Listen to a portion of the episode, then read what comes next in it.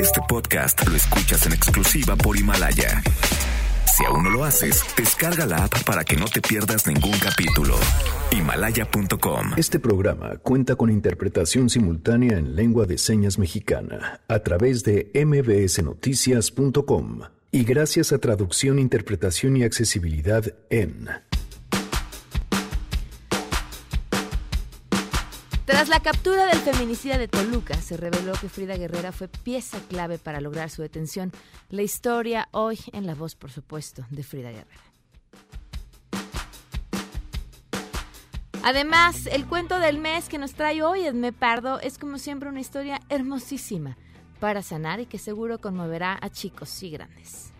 El libro del que hablaremos hoy es uno de mis libros favoritos. Es un libro álbum diseñado para niños, pero que a los adultos nos encanta. Tenemos buenas noticias y más. Vamos a platicar también sobre el arresto de Género García Luna. Quédense si arrancamos a todo terreno. MBS Radio presenta A Todo Terreno con Pamela Cerdeira.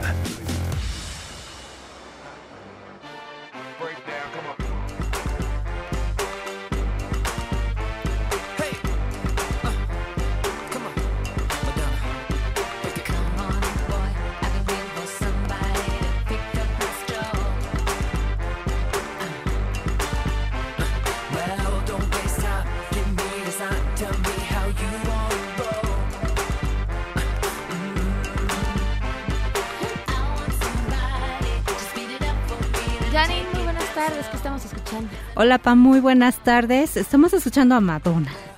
¿no? Vamos a, con, con algo clásico. Me que nos digan sus clásicos de Madonna o de cualquier cantante que quieran escuchar. Hacemos nuestros clásicos. Arroba Janine MB. Gracias. Gracias, Janine.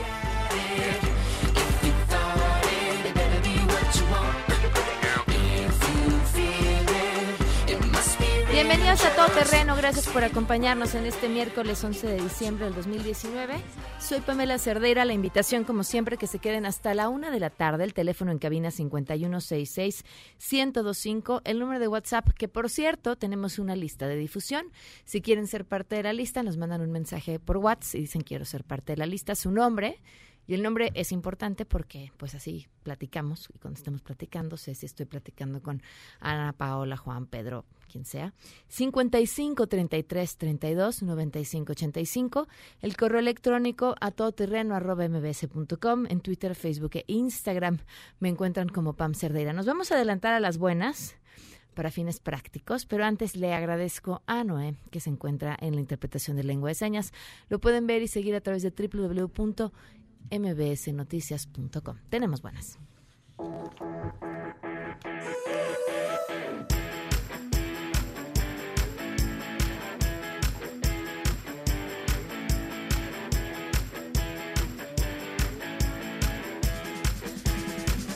Qué bonito es presumir lo bonito y qué bonito que eso venga justamente de nuestro país. Bienvenida Paola González, ¿cómo estás? Bien, ¿tú? Bien, bien, muy contenta de que nos acompañes. Traes un libro espectacular para mm, compartir todo aquello que México le ha dado al mundo. Exactamente. Hicimos un- un- una investigación que nos tomó como dos años eh, con, con la intención de compartir a los mexicanos y también al mundo todo lo que México le ha dado al mundo desde la época prehispánica hasta nuestros días. Entonces son 248 entradas.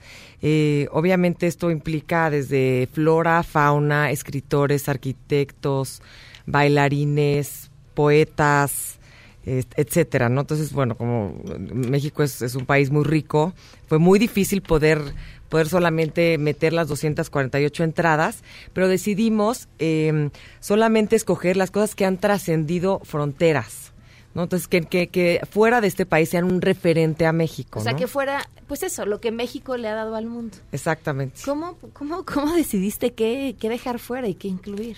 Pues te digo, este, la, la primera premisa era si había trascendido fronteras, ¿no? Obviamente nos, nos, nos asesoramos de expertos en cada tema eh, para poder realmente sustentar el libro. Lo quisimos hacer muy ameno porque es un libro de 600 páginas, pero es como de pasta suave, entonces Claro. está fácil de manejar. Está muy ameno. eh, como, como libro es muy ameno porque siempre empieza conversaciones. Bueno, me han- mucha gente me ha dicho es que en mi familia nos peleamos de que te apuesto a que, a que no está esto y lo checan y si está. Está en orden alfabético, entonces tenemos, este por ejemplo, la A, empezamos con el achiote, el ahuehuete, el atole, el aguacate y así nos vamos hasta la, hasta la, la Z.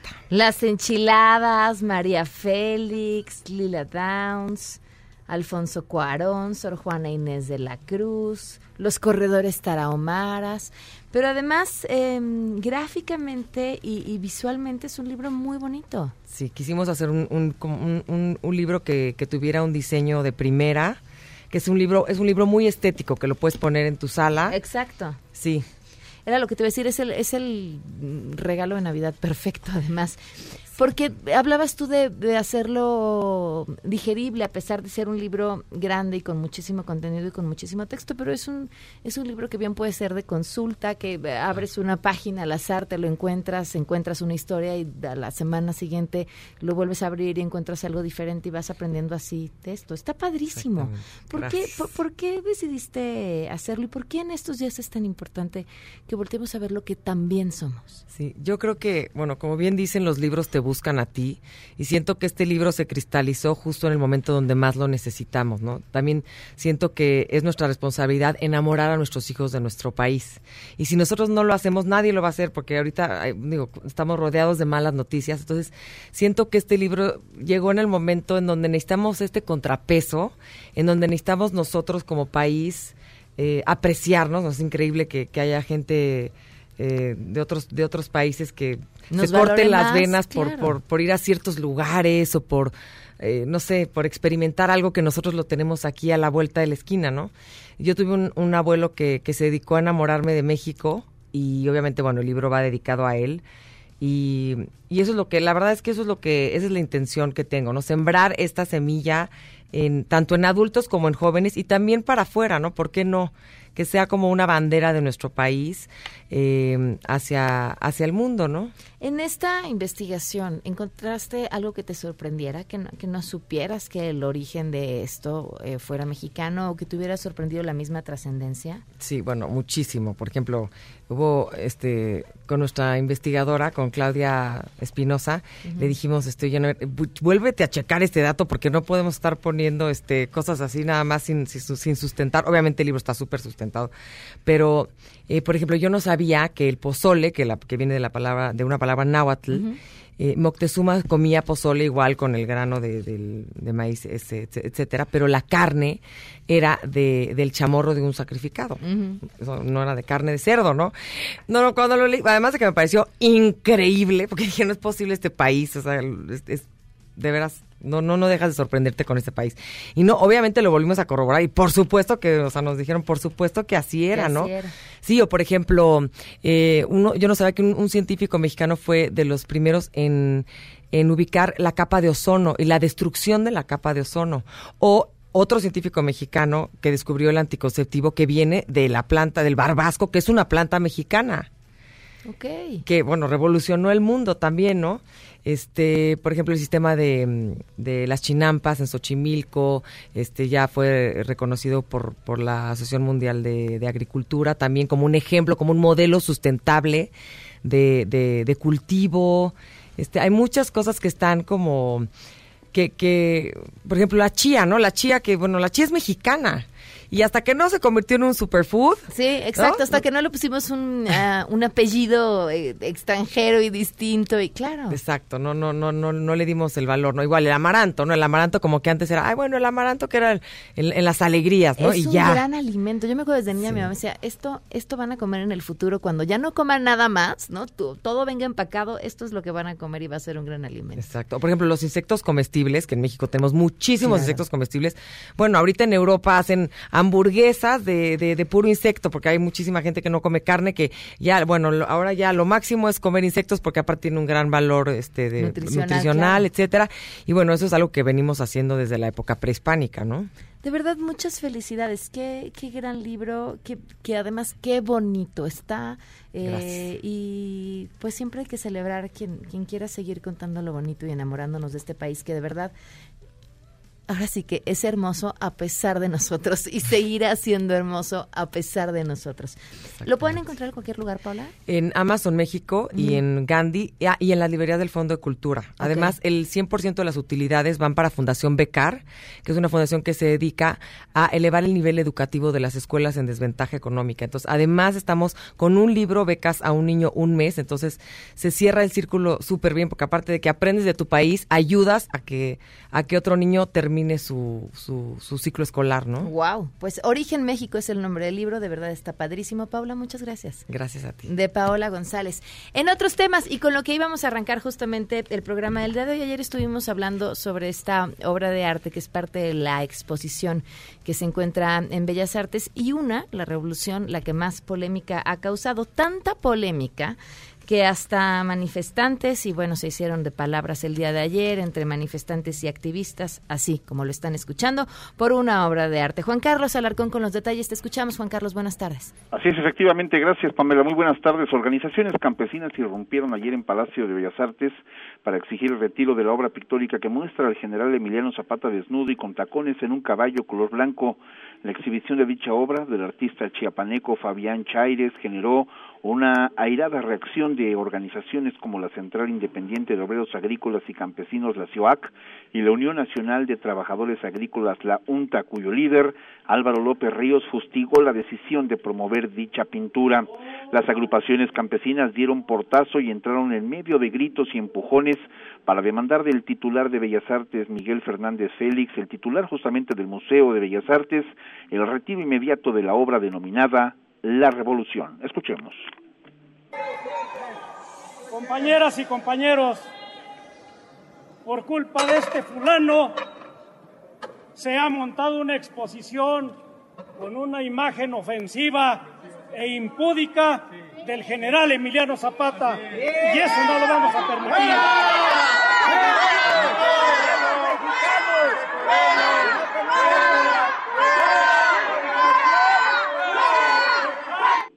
Inicialmente los inconformes realizaron una protesta al exterior del recinto artístico y posteriormente irrumpieron en actitud molesta al considerarle un agravio y ofensa a una de las personas, a uno de los personajes más distinguidos y emblemáticos de la Revolución Mexicana. El director del Museo de Bellas Artes, Miguel Fernández, apareció para calmar los ánimos de los manifestantes y fue vapuleado por los integrantes de las organizaciones del campo. Escuchemos. Están invitados todos a entrar. Son bienvenidos. Son bienvenidos al Museo del Palacio de Bellas Artes. Este es su museo. Este es su museo. Es de usted y de todos. Es su museo.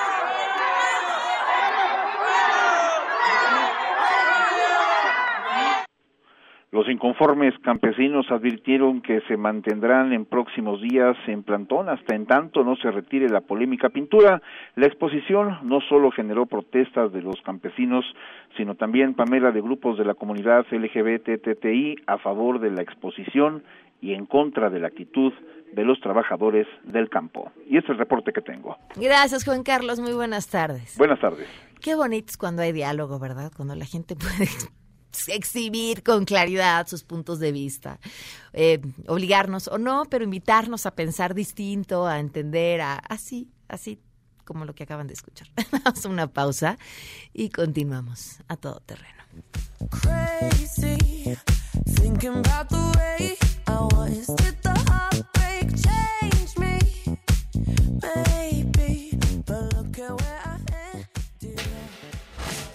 Regresamos a todo terreno. Este podcast lo escuchas en exclusiva por Himalaya. A todo terreno con Pamela Cerdeira. Continuamos.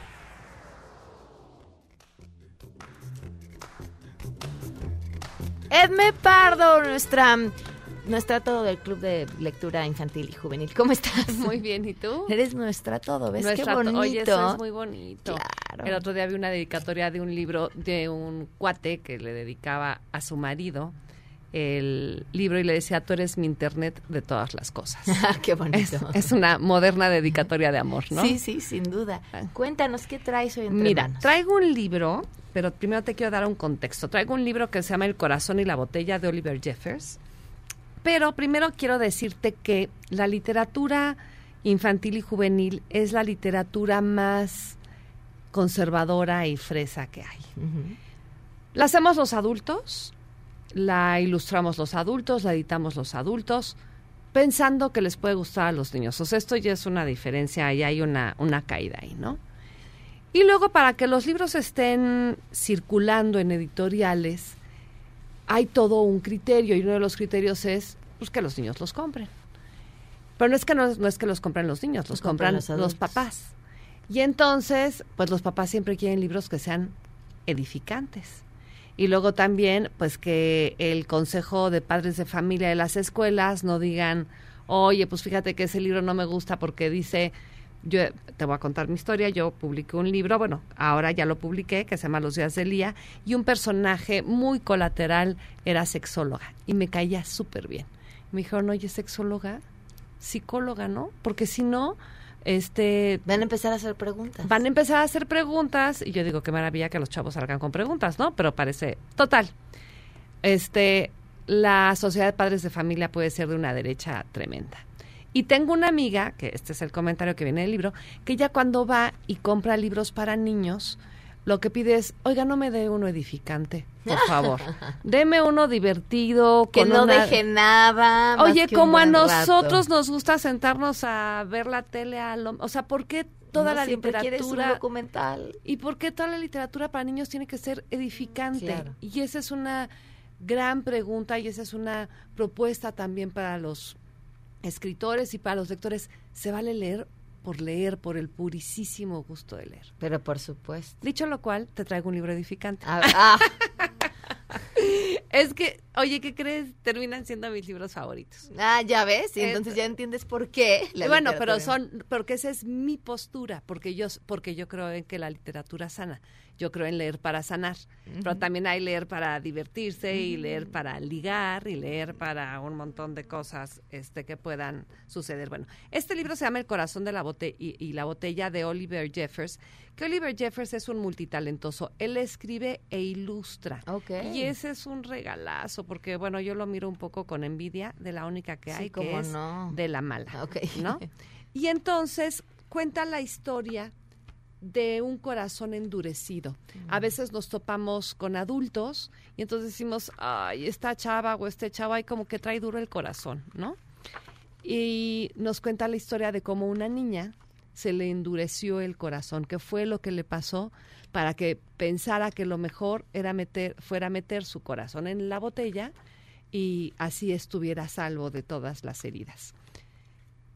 Claro, la historia se cuenta, aunque cuenta la historia de la niña, la manera de poder sacar el corazón de la botella sucede en la vida adulta.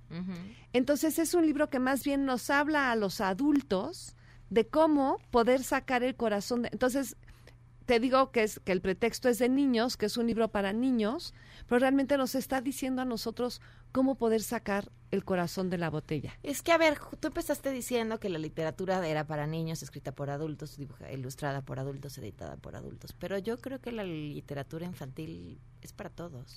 Bueno, esa es la, la, la diferencia. O sea, la literatura de adultos no es para adultos y niños. Y la literatura para niños, Es para cuando todos. es literatura, Es para todos. es para todos. Entonces, por ejemplo, yo siempre pido que a mis libros le pongan para mayor de ocho años. Okay. Entonces, si tienes nueve, Pues si tienes ocho, exacta, exactamente. Entonces, bueno, pero hasta lo desde los ochenta. ¿Y por, Es- y por qué tú a partir de ocho años?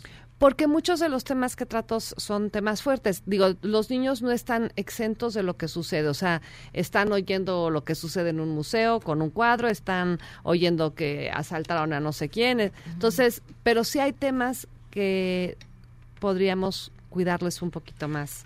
Qué bonito está la imagen de, de esta mujer adulta caminando con una botella colgada al cuello y adentro de la botella su corazón. Es Sí. conmovedora. Oye, y todo lo que necesita hacer para sacarlo, para poder sacar el corazón. Cuando la botella se hace dura, cuando lo que nosotros nos hacemos duros, híjole, volver a sacar el corazón es todo un rollo. Y algo muy lindo de este libro, del corazón en la botella, es que nunca menciona con palabras qué fue lo que se lo endureció. La historia, si tú lees el texto, va contando de un día y entonces el corazón y yo hacía y salía. Y son las imágenes las que te dejan ver de dónde viene su pérdida y qué fue lo que le pasó. Entonces, es, este libro me gusta muchísimo porque es la combinación perfecta para explicar que hay algo que perdió y que además el, el, cerebro tiene que hacer el ajuste, tiene que ver la imagen. Si ve las puras imágenes, no entiende de lo que se está tratando. Si lee el puro texto, tampoco entiende de lo que se está tratando. Pero si ves imágenes y texto, entonces el cerebro hace un ajuste y dice, ah, de esto se trata. Y la clave del libro está en las guardas. Para quien no sepa muy bien qué son las guardas, el libro, digamos, la parte de afuera se llama portada, la parte de atrás se llama contraportada. Pero si tú abres el libro entre la portada y las hojas, vienen las guardas así se llaman, guarda el libro. Tenemos las guardas de, de enfrente, digamos, y las guardas de atrás.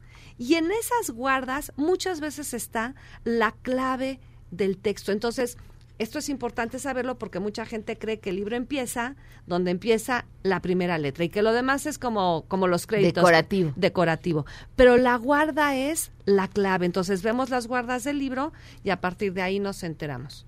Yo se los recomiendo mucho, es de mis libros favoritos. Es mucho más que edificante, es un libro que habla del corazón. Entonces, yo ahí te diría, creo que los libros edificantes como discursivos y como moralizantes son temibles, porque, híjole, hay alguien queriéndote decir de lo que se trata y 20 años después tienes gente ladrando en el museo diciendo que necesitan decir y que no.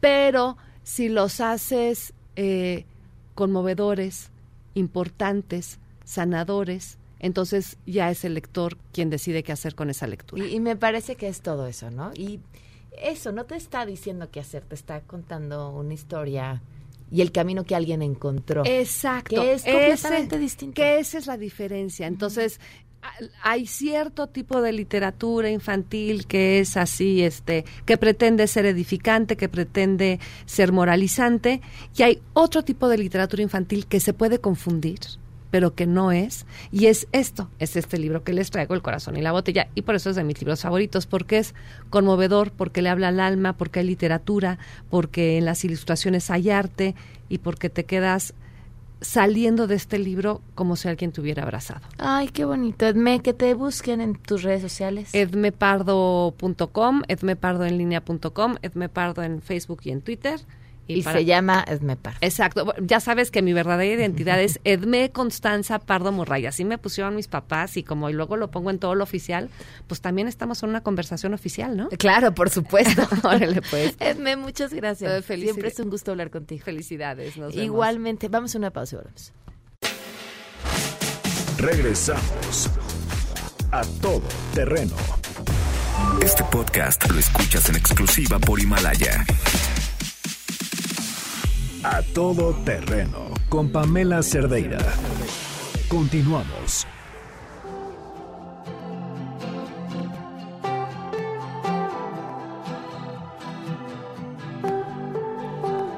Son las 12 con 34 minutos. Le agradezco enormemente a Javier Lozano que nos acompañe vía telefónica. ¿Cómo estás? Muy buenas tardes. ¿Cómo estás, Pamela? Quiero saludarte a ti a todo el auditorio. Muy buenas tardes. Pues, ¿qué reacción te merece la detención de García Luna? Pues fue toda una sorpresa. Me tomó completamente por sorpresa. Yo te diré que al principio hasta pensé que pues que era un fake news, ¿no? Y ya cuando empiezas a ver que fluye la información y de fuentes muy confiables, bueno, pues ya no había duda. Y después ya cuando vimos los documentos que pues aparecen del Parlamento de Justicia y de otras autoridades estadounidenses, pues esto ya creció mucho, ¿no? Y creo que es una doble sorpresa, pues porque la nota en sí misma es escandalosísima, pero además porque fue un compañero de, de gabinete en la época del presidente Calderón, y yo lo que te puedo decir es que, digamos, aunque no, no compartíamos, digamos, labores por la naturaleza de nuestras encomiendas, yo era secretario del Trabajo, esto, pues yo jamás advertí absolutamente nada que pudiera parecerse a las acusaciones que hoy pesan sobre Genaro, ¿no? Nada. Al contrario, como que lo veía un tipo firme, implacable, valiente, echado para adelante, conocedor de la materia, pues conocedor de todos los temas de inteligencia, de seguridad pública, de protocolos, de operativos, exitoso, en fin. Entonces, sí, fue en general, o sea, para mí fue un shock todo esto. Y pues, eh, sin embargo, ¿qué te diré? Primero espero que, habrá que escuchar también lo que él tiene que decir, su defensa. Qué bueno que se reconoce en Estados Unidos que él, todo esto se basa en el principio de inocencia y de, y de respeto al debido proceso, eh, o sea, la presunción de inocencia y el debido proceso, que pues se puede ser escuchado y en todo caso vencido en juicio, y pues ver los documentos y las, este, las pruebas que él pueda aportar para saber cuál va a ser el, pues su destino final, ¿no? Pero ahora bien, Pamela, pues si, si, si se equivocó, si se metió con los malosos, si se metió en esta fiesta y si abusó de su posición y si engañó al presidente y al país, pues que la pague, pues que la pague, punto. Pero si no es así, si nada más son dichos de delincuentes o de testigos protegidos que están tratando de ver cómo se salen con la suya o cómo se llevan ahí entre las patas, pues tampoco se vale, ¿no? Entonces, sí me parece que tenemos que esperar a ver cómo se desahoga esto, pero ya el trancazo está puesto de alguna manera, las repercusiones políticas laterales y colaterales son muy grandes y pues sí sería una muy, muy, pero muy mala noticia para el país en primerísimo lugar y pues para nosotros como sus compañeros y amigos en segundo lugar una cosa pues muy triste y muy frustrante ¿no? ¿Cómo le pega esto a Felipe Calderón? Pues mira, digamos yo sí te puedo, así como te digo las te digo las otras, sí te puedo asegurar, así asegurar que Felipe Calderón es un hombre absolutamente honesto, honorable, serio, recto y que trabajó dando lo mejor de sí para el país y que estoy convencido que si hubo algo de lo que se dice eh, como este fue cierto él no no solamente no estuvo involucrado sin siquiera enterado. Él hubiera permitido jamás o tolerado algo ni siquiera cercano. Claro que le pega pues porque porque si digamos la principal lucha que él hizo fue contra ese tipo de delincuencia organizada no y echando mano de fuerzas armadas y demás, pues esto, claro que pega, pues porque porque estás hablando del hombre encargado de la seguridad pública en nuestra administración.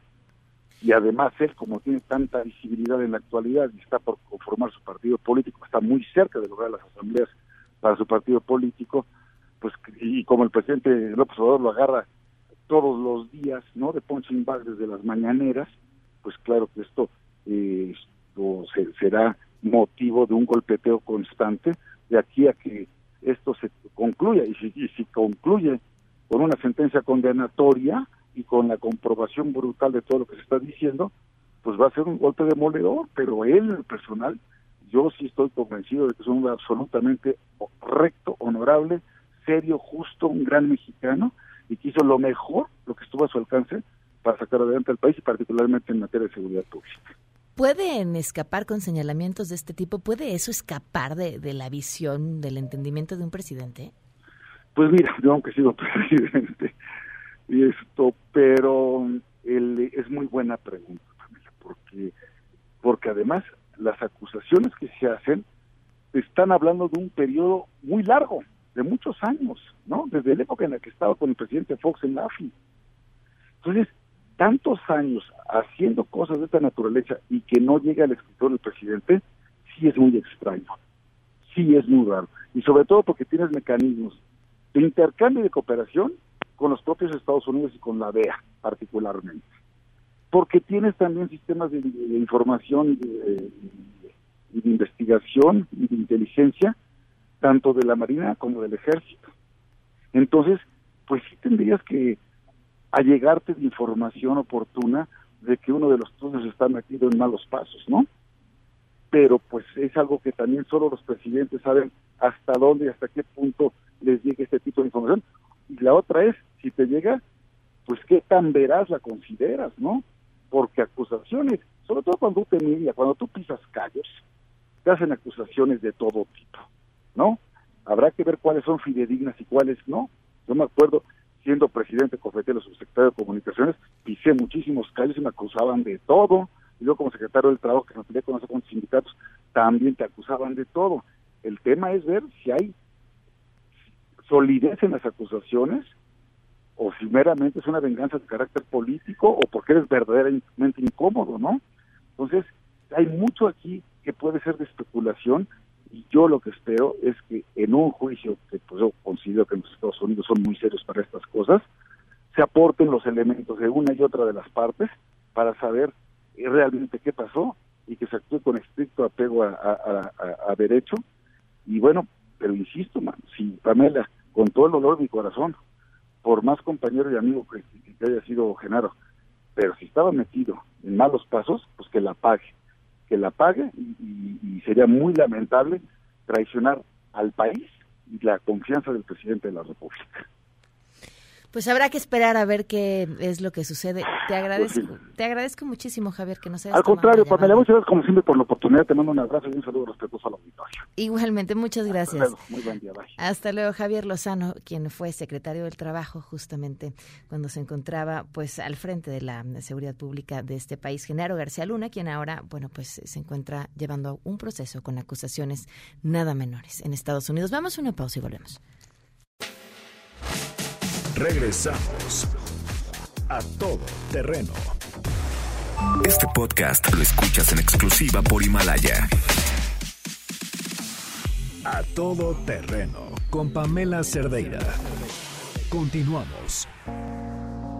Feminicidio en México con Frida Guerrera. No las dejamos invisibles. A todo terreno. Respirar sacar la voz despegar tan lejos como un águila veloz. En un artículo impecable, Héctor de Mauleón narra cómo Frida Guerrera fue pieza clave en la detención de un sujeto que en su haber tiene al menos el feminicidio de, obviamente, de tres mujeres. Y cómo cómo, cómo Frida Guerrera ha sido clave en este proceso a quien semana a semana escuchamos dándole voz a las víctimas. Insisto, es importante hacer hincapié en su participación en el proceso de detención porque, porque cierra un círculo, pero porque también nos habla de la, de la enorme relevancia que tiene el trabajo que ha estado haciendo Frida. Gracias por acompañarnos. Buenas tardes. Hola, Pam. Buenas tardes. Este, gracias a ti, al auditorio. Como siempre, una disculpa no contesté antes, pero no te preocupes. ¿Cómo, ¿Cómo inició esta historia en específico, Frida? ¿Cómo llegas tú a este caso? Mira, Pam, de hecho es un caso que pues obviamente a mucha gente nos indignó como todos, pero este especialmente.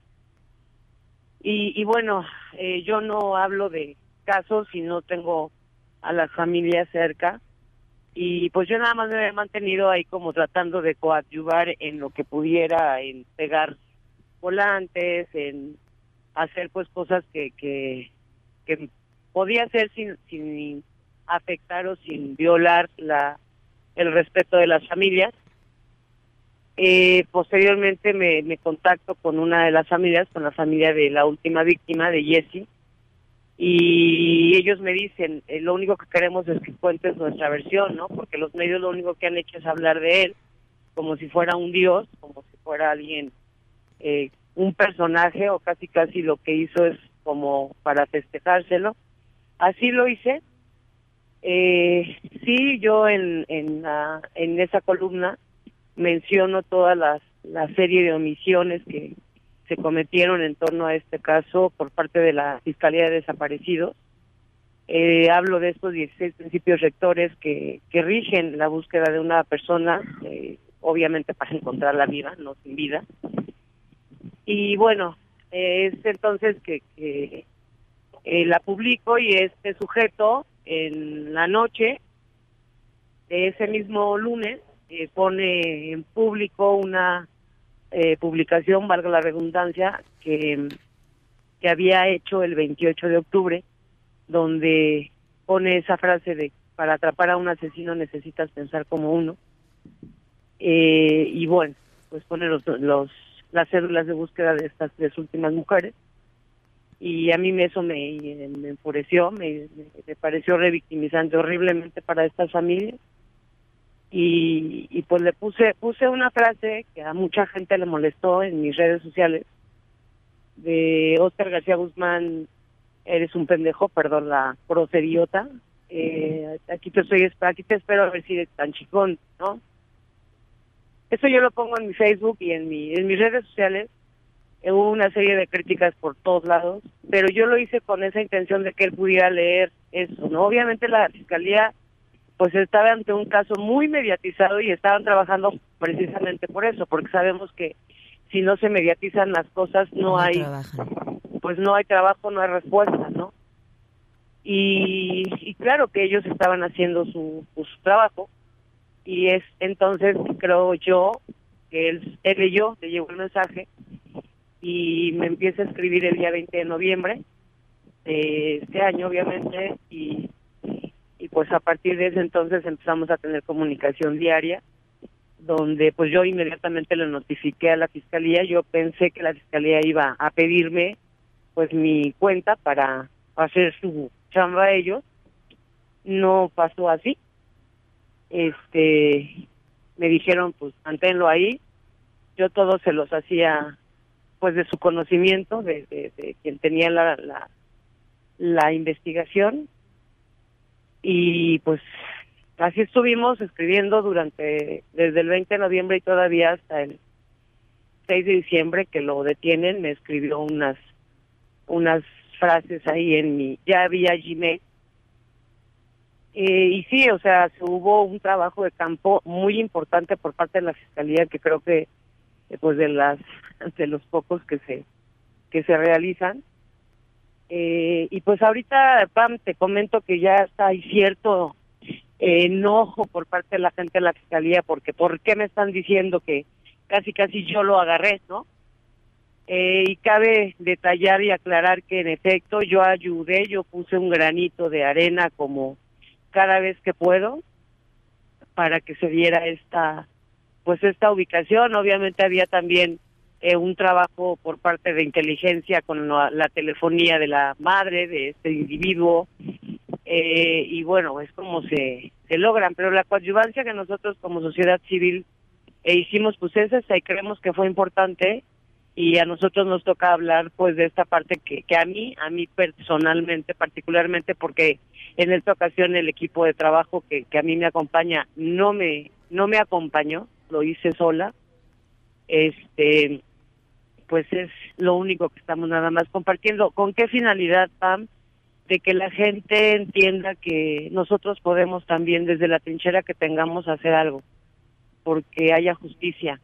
Yo estoy muy sorprendida, me han estado contactando familias de, de estas mujeres. La primer eh, familia que me contacta después de, de la familia de Jessie es la familia de Mónica, de una chica que está en calidad de desaparecida desde el 2012, en la que él señala, porque además de todo, él después de mandarme a mí todas estas confesiones, las hacía públicas en sus perfiles de Facebook, y él mismo en uno de los perfiles eh, detalla cómo es que asesina al padre de, de esta chica, de Mónica, y, y, cuando yo me entrevisto hace unos días con la madre, eh, la madre me hace saber, Frida, yo desde el primer momento les dije, Oscar García Guzmán asesinó a mi marido y se llevó a mi hija, está viva, vamos por ellas, ella la, lo tiene, la tiene en Villa Santín y nunca le hicieron caso. La respuesta de la Procuraduría de aquel momento fue, eh, ay señora, entienda, deje de estar chillando que su marido violó a su hija y la y ella lo mató,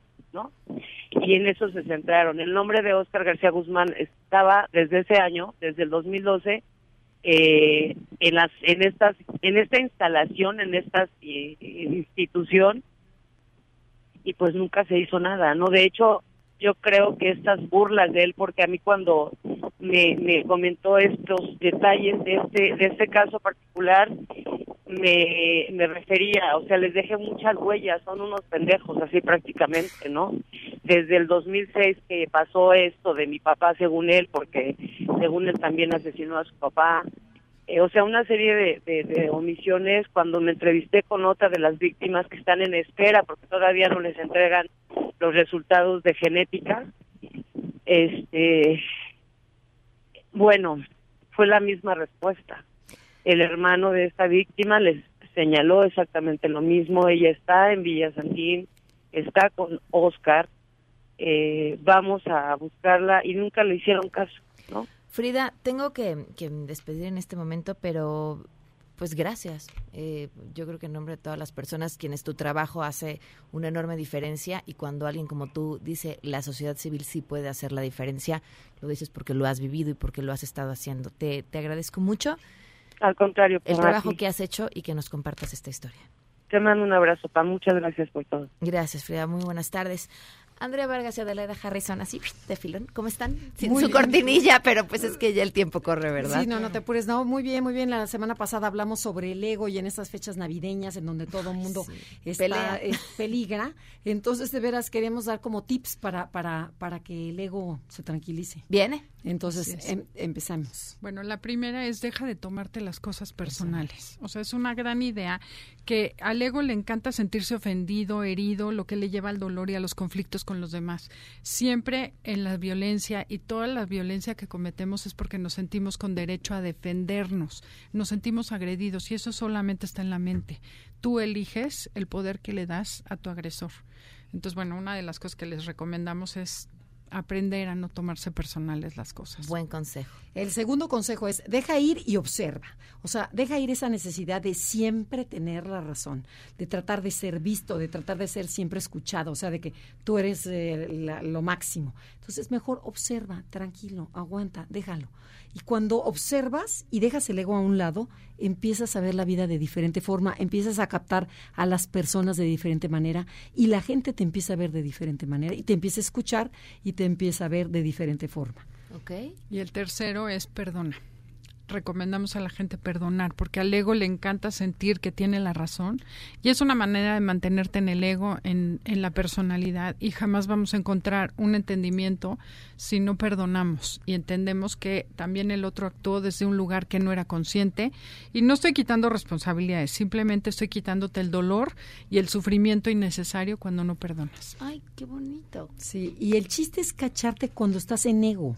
O sea, eh, esa sola observación que dices, no, ahorita está el ego, todo lo que da, bájale, bájale, descánsale. Porque de esa manera es práctica, o sea, toma tiempo. Porque quieres decir las cosas, dices, no, no, no, calladita, nadie te dijo qué opinaras.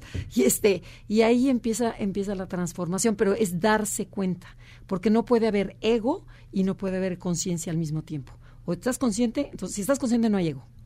Y si estás en el ego, pues no estás consciente que es donde la mayoría estamos casi todo el tiempo.